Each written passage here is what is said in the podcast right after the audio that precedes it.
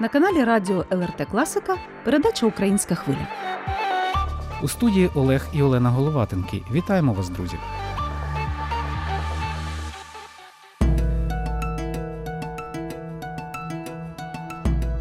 Сьогодні ми вийдемо на зв'язок із Херсоном. Там нині живе і працює кандидат історичних наук, старший науковий співробітник Інституту історії та археології Балтійського регіону Клайпецького університету Артем Петрик. Він приїхав з Литви до рідного Херсону буквально перед Великою війною. Перечуваючи її невідворотність, патріот своєї батьківщини Артем не міг опинитися осторонь. Про те, як усі 8 місяців і 13 днів окупації молодий науковець чекав свого арешту, як змінював місце перебування і зовнішність, як не скорився ворогу і написав книгу Сни про Херсон, ми розповідали в одному з попередніх випусків української хвилі. Життя триває, і за цей час Артем Петрик встиг передати до Посольства Литовської Республіки в Україні збережені ним в окупації символи Литовської держави. А досвід науковця стає корисним для земляків, наприклад, лягає в основу дискусій під час публічних заходів. Зокрема, минулого тижня Артем Петрик став учасником круглого столу Трансформація громад в умовах окупації, організованого в агентстві Укрінформ Центром стратегічних комунікацій та інформаційної безпеки Центру близькосхідних досліджень. Досвід виживання в умовах геноциду, постійна загроза арешту окупантами, подальших тортур, катувань, одночасно пошук джерел інформації і постійні думки про убезпечення себе від родинців. Як змінюється свідомість людей навколо, що можна винести із досвіду окупації і що може стати в нагоді тим, хто ще там перебуває? Яку участь у підтримці громадян України бере Литва? Про це і багато іншого важливого говоримо просто зараз з Артемом Петриком. Ну, по перше, скажу, що основні теми, які були виділені е, для обговорення в ході цього заходу, це був е, інформаційний простір окупований Херсонщиною, якраз от е, про те, що ви от частково сказали. Також досвід окупації набута експертність у людей, які пройшли через випробування перебуванням під контролем інтервентів. І до того ж, наступне питання: як конкретно на практиці окупанти тиснули на людей, в чому це виражалося, який була протидія українців, що опинилися на окупованих територіях, якраз тиску з боку ворога. Також це наступне питання круглого столу. Це був феномен зради в лапках та суспільні розколи, і маленький приклад великого спротиву. Крім того, в ході е, власне круглого столу Сергій Данілов, це заступник директора центру близькосхідних досліджень, відомий експерт український, представив результати дослідження фокус груп з двох е, деокупованих населених пунктів Херсонщини неподалік ну, самого е, обласного центру. Це село Станіслав та Зеленівка. Науковим керівником цього дослідження виступила професор Українського католицького університету Оксана Міхеєва. І от, власне, за словами пана Данилова, ідея от проведення фокус груп виникла в дискусіях про те, як вплинув на громади Херсонщини цей досвід окупації. І е, власне до якого е, результату прийшли? Що важливо це все зробити, тому що, по перше, зміни ці мають е, будуть мати тяглість на самих звільних територіях, як сказав пан Данілов. Вони будуть позначатися на тому, як функціонують громади, як функціонує влада, як будуть будуватися соціальні контакти, зв'язки, відповідно впливати практично ну на всі сфери життя. І з іншого боку, знову таки це пряма мова пана Сергія. А цікаво думати про ті території, які ще досі окуповані, для того, щоб при їх звільненні враховувати досвід правоберег Херсонщини, максимально ефективно, продуктивно діяти на майбутніх звільнених територіях лівобережної Херсонщини. Це регіон Скадовська, Кінійське, Чеплинки. Ну і власне на територіях там Запорізької області ще окуповане. І власне е, що показало дослідження, до яких ем, результатів е, приходить група от Міхаєва і Данілова що, попри атмосферу терору, ворожу пропаганду, зневагу загарбників місцевого населення, люди в окупації знаходили можливість чинити активний пасивний опір, не підкорятися ворогу і його насадженим правилам з боку росіян. Повсюдно, де власне мала місце російська окупація, росіяни прагнули ізолювати людей від альтернативних джерел інформації, насадити в усьому власний порядок денний, власну ну таку, як би сказати, модель мислення. І треба сказати, що спектр от методів для поширення пропагандистських наративів був досить широкий. З цього приводу на круглому столі виступала і це зазначала аналітик центру стратегічної комунікації Субота. До методів е, окупантів вона віднесла це блокування доступу до українських і інших альтернативних джерел інформації, створення там ну, власних пропагандистських місцевих медіа, локальних групах у меседжерах, наприклад, роздавання антиукраїнських листівок. Всі ці наративи про один народ, ну все це витягнуто із нафталіну там 19 сторіччя ідея про спільність там українців, росіян. І власне на круглому столі, окрім от е, того, що доносилася інформація по проведеній роботі дослідницької групи е, і аналітика подавалася, як мною було вище сказано, продовжили люди ділитися досвідом своїм власним е, окупаційним. Зокрема, от виступав пан Дементій Білий, це відомий херсонський соціолог, і він член правління Української херсонської спілки з прав людини. Він розповідав про те, яким чином знаходили альтернативні джерела інформації люди в окупації, чим був, наприклад, ринок чи е, черга в магазині для херсонців. Да, це було місце отримання інформації, місце комунікації з однодумцями. Да, Е, яким чином люди проявляли свою антиросійську е, проукраїнську позицію, коли там псували білборди російські, робили там написи на стінах. Тобто, будь-яким чином все це робилося. Ну незбройним мається на увазі, будь-яким чином, що можна віднести до цивільного ну спротиву людей. Крім того, на заході виступав ще начальник е, Софіївської сільської військової адміністрації, от пан Станіслав Захаревич, і е, проговорювали ситуацію, яка є на території його громади. Ну і власне про також ну, якби м, по- погодились з тим, що досвід правобережної Херсонщини він актуальний буде і для е, звільненої Запорізької області. Також е, присутні було там цілий ряд спеціалістів, експертів в різних сферах. Ну, власне, от,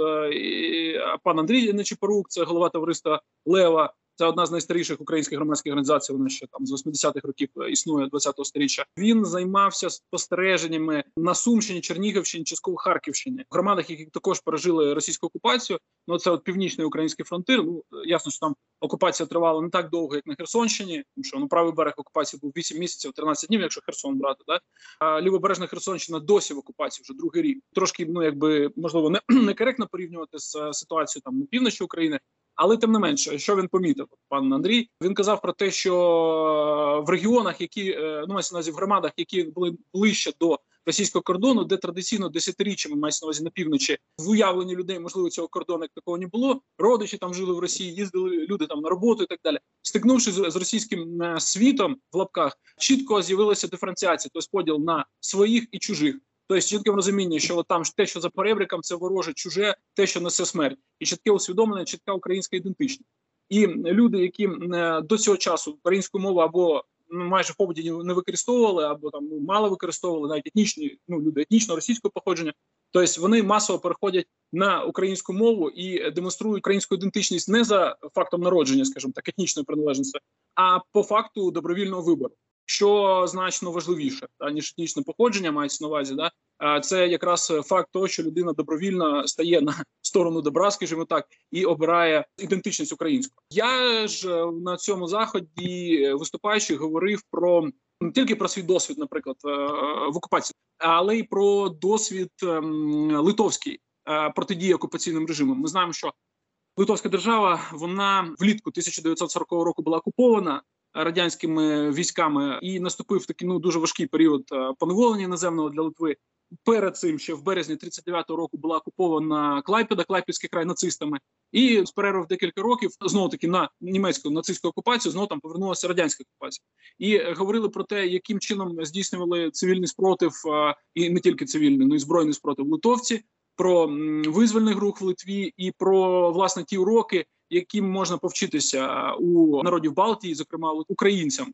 Мається на увазі питанні консолідації внутрішньої е, збереження власної української ідентичності, навіть е, в період і в умовах е, поневолення. Да? Тобто, е, які конкретно паралелі, що в Херсоні, наприклад, там на правобережжі, і про це говорив, наприклад, підкреслював пан Дементі Білий, українська ідентичність, що виражалася? Створений був свій такий окремий паралельний світ. Мається на увазі, херсонці намагалися ніяк не пересікатися з окупантами, створили свій такий український вакуум, якщо можна так виразитися, і намагалися зберегати українськість. Ну в якому плані ясно, що ділилися новинами генерального штабу, які яке передавалося там з вуст в уста, намагалися розмовляти українською мовою між собою. Зберігали українську символіку. Ми вже говорили під час попередньої передачі, що збереження української символіки, як і символіки там країн Європейського союзу, наприклад, теж Литви, це було е, смертельно небезпечно для херсонців.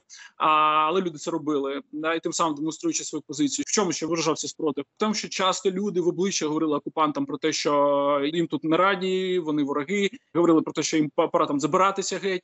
Ну крім того, Херсон з самого початку окупації, як ми знаємо, він був прикладом, ну скажімо так, організованого спротиву, коли відбувалися масові мітинги, особливо в березні місяці 2022 року. Весь світ побачив, що Херсон якби демонструє свою українськість е, публічно, не лякаючись, і власне в обличчя ворогу каже про те, що Херсон це Україна. От якось так. Артеме, дивіться, можливо, ви дивилися останнє інтерв'ю Дмитра Комарова з Будановим, і Буданов сказав таку думку, що перемогою все не закінчиться. Тобто, ми отримаємо близько трьох мільйонів громадян не просто зі зміненим світоглядом, а зі зміненою психікою. Фактично він говорив про тих, хто перебуває в окупації 8 років. А оці от 8 місяців, от вони кардинально в чомусь змінили людей в Херсоні. Я думаю, що якщо говорити про Херсон, тих людей, які мали активну проукраїнську позицію до війни, в більшості е, вона стала ще більш твердою, побачивши, що є ворог і хто є ворог, і що він прийшов навіть не за містом Херсоном чи за Києвом. Він прийшов забрати Україну і душі людей, не тільки території, да і знищити все, що пов'язане з Україною. Коли побачила, як палять книжки українські, як хапають патріотів, тобто, ну ясно, що радикалізувався ще більше патріотичний сегмент. Що стосується людей значної кількості тих, хто був ну типу какання разні це до війни, да більша частина з них, я так думаю, за моїми спостереженнями, стали активно проукраїнськими, зіткнувшись знову таки обличчя до обличчя з Росією з Ордою і з її методами. Якась частина людей. Проявила свою ворожу по відношенню до української держави позиції, або активно ворожу пішла в колаборацію, або ну пасивно ворожу, або ну просто пасивно намагаючись зайняти таку позицію, що ну якби хто переможе, ну подивитися, бути з переможцем, просто або просто прожити війну. Я думаю, що незважаючи на терор окупаційний і ну саму атмосферу війни, тому що ну коли що Херсон, ну якби спочатку, з перших хвилин він якби опинився в зоні бойових дій, фактично з перших годин війни, з першого дня, 24 лютого. Тобто він не тільки був в окупації, він був і є прифронтовим містом. І я думаю, що проукраїнський елемент став більш знову таки підсумовуючи, став більш активним, твердим в своїй позиції. Окупанти намагалися втрутитися у свідомість людей. Да? Вони намагалися ввести шкільну свою програму, намагалися примусово людей змусити слухати їх наративи, пропагували там ідеї ці руського міра з листівок, з газет там і своїх з білбордів, з телебачення свого ну, знову таки заідеологізованого. Але я хочу сказати, що ідея, от якраз єдності, там типу трьох слов'янських народів. Ну чим рашисти зараз користуються ідея того, що там українського народу немає в лапках. Вона ця концепція була програшна, тому що вже за 30 років, на момент більше 30 років, на момент початку війни, великої війни, що війна у нас триває з 2014 року, мається на увазі до цього великого вторгнення. У нас вже сформувалося, народилося і сформувалося покоління незалежності, для яких от українська держава є цінністю і є повсякденністю, і донести українцям, що української там ідентичності української нації немає, коли вони знають, що вона є. І вони є ну свідомі цього. Ну це абсолютно безглузда штука. І я думаю, що самі окупанти вони на якомусь етапі зрозуміли, що всі ці спроби херсонцям такі речі доводити ну абсолютно безперспективні. Артеме, дуже важливим моментом є наявність інформації в окупації або ж її відсутність. Я чув про багато таких випадків, що окупанти говорили людям: мовляв, Київ вже взяли, вже російські війська дійшли до Польщі, ідуть вже по території Польщі, тому не майте жодних сподівань ніяких. Це казалося за умов, коли відсутній інтернет, взагалі електрика, можливість підзарядити гаджети і відсутнє радіомовлення. Тобто, відповідно, люди звикли слухати щось, е, якісь подкасти в смартфонах, читати інформацію в смартфонах, слухати fm радіо. А тут всі джерела інформації зникають. От зараз, наприклад, дуже складна ситуація в прикордоні Чернігівщини. Йдуть обстріли Семенівської громади, Новгород-Сіверської громади, і багато існують різних версій, тобто аж до такої, що вони хочуть зайти на якусь кількість кілометрів глиб української території, і от за цих обставин гіпотетичних важливо важливість от того питання, яким я як журналіст опікуюся, це саме питання середньохвильового мовлення, яке проникає ввечері на велику кількість кілометрів, на відміну від традиційного комерційного fm мовлення. Тобто є приймачі е, багато і старих радянських, і нових китайських, які це радіомовлення приймають і е, чути там румунське радіо, і угорське радіо. І до лютого місяця було чути і українське також радіо з Одеської області, поки не вийшов з ладу радіопередавач. От я хотів дізнатися про роль саме класичного радіомовлення. Ви казали про народне радіо, коли в чергах в інших варіантах дізнаються інформацію. Але саме от чи люди користувалися, чи знаходили ці старі приймачі, нові приймачі, і чи слухали саме на середніх хвилях це українське радіомовлення? Дякую за питання. Е, Воно слушне безумовно, тому що е, радіоприймач він був е, чи не єдиним способом ну дізнатися актуальну і правдиву інформацію. Тому що так скажу зі свого досвіду, останні дні перед звільненням ну Херсон 11 листопада звільнили. Ну скажімо так, спочатку листопада. Єдиний спосіб, ну, якби комунікувати з реальністю, це було українське радіо, яке ловили старим китайським приймачем з другого поверху будинку, де я знаходився. Ну от я сидів на приймачі цьому і крутив. Люди збиралися, і ну кому я довіряв, знали, де я знаходжуся. І ми слухали інформацію про те, що відбувається на фронті. От якраз завдяки такому приймачу узнали, наприклад, про те, що звільнена Снігурівка, Киселівка на Херсонщині. Ну і узнали про те, що українські війська наближаються до Херсона. Адже ніякої інформації іншої не було джерел, тому що світла не була, підірвали леп.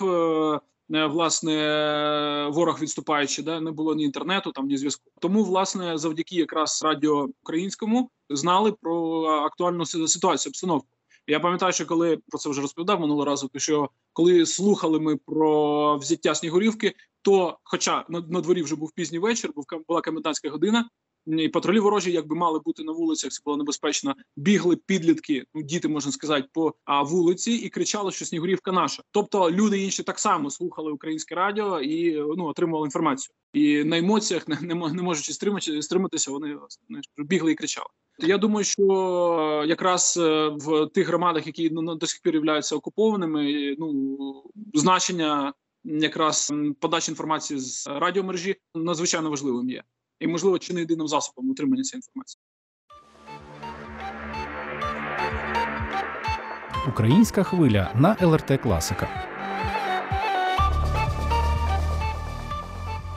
Триває передача Українська хвиля. Нагадаю, сьогодні у ній бере участь кандидат історичних наук, старший науковий співробітник Інституту історії та археології Балтійського регіону Клайпецького університету Артем Петрик. Зараз Артем живе і працює в рідному Херсоні. А говоримо ми з ним про особливості трансформації громад в умовах окупації. Звідки приходила зрада? Від кого? Як кажуть, не бійтеся сильних, а бійтеся слабких. Хто першим зраджував?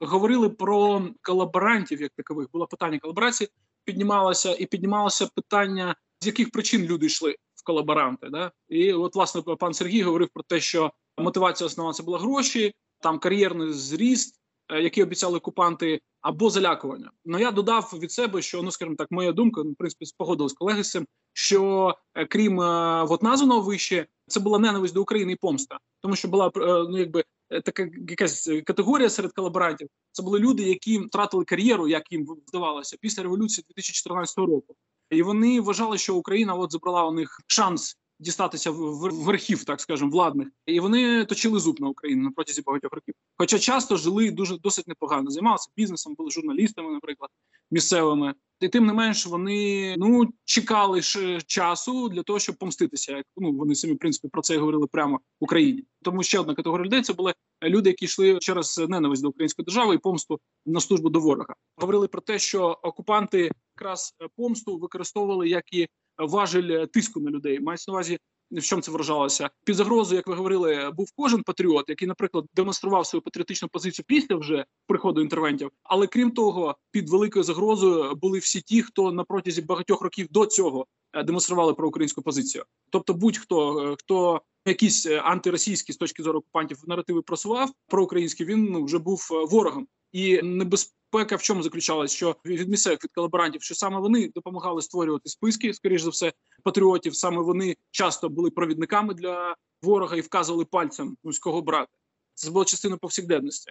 Ми знаємо випадки, коли, наприклад, в одній родині чи хлопець там да молодий чоловік він гинув за Україну. А його батьки проросійські по поглядах приводили російських автоматників на квартиру дружини і тещі, і влаштовували там обшуки і шукали якраз от на свою, скажімо так, невістку, да дружину от загиблого сина. Да, да і такі були випадки. Тому це слушно. Да, момент цей про те, що довіряти не слід було навіть близьким родичам, тому що не знав, чим людина дихає, і взагалі, ну якби яка в неї позиція по стану на сьогодні. Була така категорія також серед колаборантів, яких називали свині вишиванків. Наприклад, це люди, які до 2022 року, до 24 лютого, демонстрували всіляку проукраїнську позицію. Там співали про калину у лузі, вишиванках ходили. Всім робили зауваження з приводу того, що там хтось як неправильно говорить українською. І ну багато було таких персонажів і в сфері освіти і культури. А після приходу ворога вони е, переформувалися і стали відданими служителями культу руського міра. Ну, кон'юнктурників вирахувати ну, мож- можливо не складно було цій категорії людей. По по-різному були і люди, які стосовно яких сумнівів не було, начебто, що мають бути наші. Але як виявилося, вони не ну зовсім не наші. І ще одне питання, яке ви зазначили, яке піднімалося на цьому круглому столі, це методи виживання протидії. І всі зараз е, чекають контрнаступу.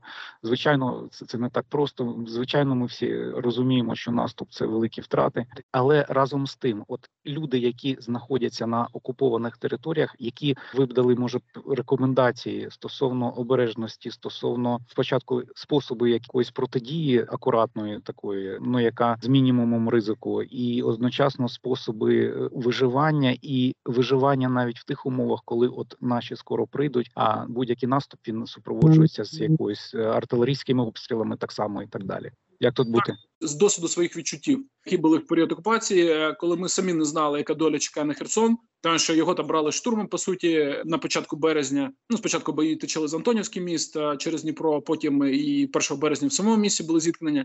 І ми чекали довгий час, що скоріш за все так само українським військам доведеться його брати штурмом. Про це говорили е, з літа вже да, що ворог так не піде з міста, тому що це єдиний обласний центр, який на той ході повномасштабного вторгнення окупанти захопили. І е, ну що тут можна сказати? Запасалися водою. Якщо були там ну генератори, готували їх, робили собі укриття в підвалах на випадок обстрілів. Ну і як люди говорили в той в, той- період, ти не чуєш снаряд, який в тебе летить. Якби ти не готувався, да то абсолютно несподівано може пролетіти там, да снаряд і все. Ну якби ти загинеш. Сподівалися на Боже милосердя. Ну я кажу, які я, я не є проповідник. Да? Кожен там має право вірити або ні, але ну про, про свої відчуття і про відчуття людей, які були навколо мене. Да? Тобто сподівалися, що Бог збереже.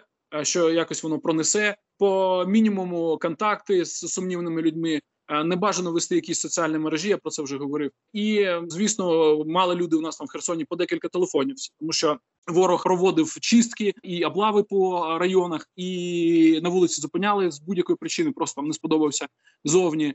Е, Зачіска не така, і могли влаштувати обшуки, е, перевірку телефонів, е, будь-що, що могло ви- викликати підозру окупанта, могло закінчитися в кращому випадку тим, що відбирали телефон, а в реальності відправляли там на підвали і абсолютно незрозумілої перспективи. Тому бути максимально обережним в якому плані, ну знов таки. Урізати сумнівні контакти по можливості менше виходити на вулицю, менше комунікації, якщо це можливо, з окупантами. Ну тобто, ну там не пересікатися з ними якимось чином. Якщо є можливість візуально їх там бачити, да ба- бачити їх переміщення і так далі. Якщо ви маєте таку можливість, то ясно, що передавати нашим інформацію. Ну це тут якби всі про це знають. Фіксувати можливо десь так поведінку людей, які навколо від тебе знаходяться. Я думаю, щоб зрозуміти, хто поряд на момент, коли прийдуть наші, зрозуміти, хто як себе поводив, мається на увазі з навколишніх, хто колаборував ідейно, хто був примушений, хто просто проживав окупацію. Ще бути пильним, крім того, і до себе, і до навколишніх. Коли це звільнення довгоочікувано відбудеться, які ваші спостереження? Ви продовжуєте знаходитися в Україні і ті території, які звільнені, які їхні найперші потреби після звільнення?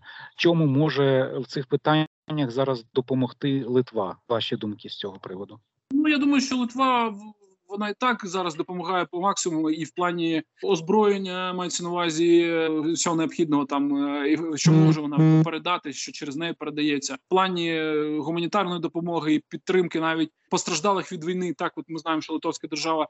і Литовське суспільство через свої благодійні організації, наприклад, підтримує відкриття і шелтерів для жінок, от е, які постраждали там від е, зґвалтувань, в тому числі це і дівчата з Херсонщини. Ну це як приклад. Да? Тобто Литовська держава використовуючи той наявний ресурс, який в неї є, вона ну я думаю, що допомагає максимально. І е, власне, е, я думаю, що в такому ж ключі, в такій же канві, просто якби будуть переорієнтовані в ці потоки, які йдуть з Литви до- допомоги мається на увазі матеріальної, і на новозвільнені громади. Просто якби перенаправити. Мгм. е, Думаю, що це буде зроблено цю допомогу. е, Ну на от, території, в тому числі обережної Херсонщини, які будуть звільнені, чи південного Запоріжжя. Що потрібно від української держави, безумовно, це буде необхідність в всесторонній допомозі людям. І не тільки про матеріальне йде мова, а це і має бути і психологічна підтримка. Тому що люди, які пережили окупацію, вони стикнулися там з бойовими діями, бачили там смерті, як часто це було, в тому числі сусідів, е, руйнування, переживали щоденний стрес. А побачити поряд собою ворога, е, от цих от ординців з е, свастиками Z, з нашивками там ЗОВ там і е, женихи смерті і тому подібне. От маячня, які вони там на себе ціпляють, які відчу- відчувають себе всевладними господарями там життя і смерті на окупованих територіях, тому що у нього в руках автомати. Він прийшов там десь е, за свого поребрика. Е, Він думає, що він тепер тут може відігратися на людях цивільних в окупації за свої якісь особисті образи, те, що його там принижував цар свій, да і чиновники царські десятиліття. Він був рабом. Тепер, маючи в руках зброю, він мститься тепер на українцях. Наприклад, і говорить про те, що от як ви смієте жити краще за нас? У вас там в селах асфальт і по дві машини в будинках, да там як це було в тому числі на Херсонщині, і це комунікувати, тобто бачити їх навіть це стрес. І е, людям необхідна буде е, серйозна психологічна підтримка для виходу з е, подолання посттравматичного синдрому, тому що я думаю, що це явище масове. Воно стосується як дорослих людей, так і підлітків і дітей. Я думаю, що війна вона в різних формах. Ну ясно, що для воїнів, які б'ються на фронті, там честь і хвала, вона для них одна, але в окупація це також війна, це інша форма просто. І так само, як і воїнам потрібна реабілітація, вона потрібна і цивільному населенню. І вийти самостійно без медичної допомоги, без допомоги спеціалістів з цього стану надзвичайно важко. Коли людина з Херсона з під обстрілів, а місто Херсон, я нагадаю, е, як і ну населені пункти правобережжя перебувають під обстрілами постійними. Там не точаться бойові дії безпосередньо мається на увазі на землі. І не так давно Херсон пережив найстрашніший обстріл за весь час після звільнення, вже півроку після звільнення. Обстріл, коли загинуло 23 людини за один день. Е, І коли херсонці, наприклад, прибувають е, навіть е, в тилові райони України, на західну Україну їдуть, навіть в Київ їдуть, попри те, що в Києві також там тривоги є, і все таке. Вони бачачи мирне спокійне життя відносно в тилу, тобто у них дисонанс відбувається, шок. Тобто люди впадають в панічні атаки, плачуть. Ну, тобто демонструють всіляко, ну якби так би девіантну поведінку, якщо можна так виразитися. Це зі свого досвіду вам говорю, зі спілкування зі своїми земляками. Тобто, коли ми комунікуємо десь за межами Херсона, десь в тилових районах, то ну, по-перше, всі шукають своїх людей, які так само пережили стрес окупації, комунікують і намагаються якби отримати підтримку моральну якраз від земляків. І дуже важко людям адаптуватися до реалії тилового ну мирного життя. І тут е, необхідна психологічна допомога. Я просто наголошую на цьому, що литовська держава вона можливо могла би і в цьому плані допомогти своїми спеціалістами. На наша передача добігає кінця, і хотілося б на завершення, все таки ви багато комунікуєте з литовською громадою в Україні, багато комунікуєте з посольством Литви в Україні. Можливо, поділитися досвідом е, цієї співпраці після окупації, в чому литовці допомогли, як подякувати, до кого звернутися. Хотіли б ви тут в Литві, може до своїх колег, науковців. Я скажу так, що я говорив минулого разу, повторю зараз, що на протязі всього періоду окупації мене підтримав мій університет, Склапівський університет, інститут історії і археології. Мається на увазі, як підтримав морально, безумовно. Не просто там цікавилося моєю долею, цікавилося моїм психологічним станом, цікавилося станом моєї родини. Так само підтримували мене і громада литовців України, і психологічно, і з е, посольством ми комунікували. От нещодавно з приводу такої акції я передавав литовські символи, які мною були збережені в окупації. Це герб Литви і два герби Литви і прапор. Нещодавно переданий послу Литовської республіки в Україні пану Вальдемару Сарапінусу. І сьогодні е, свої перспективи розділяю з Литовою, з Балтійськими країнами.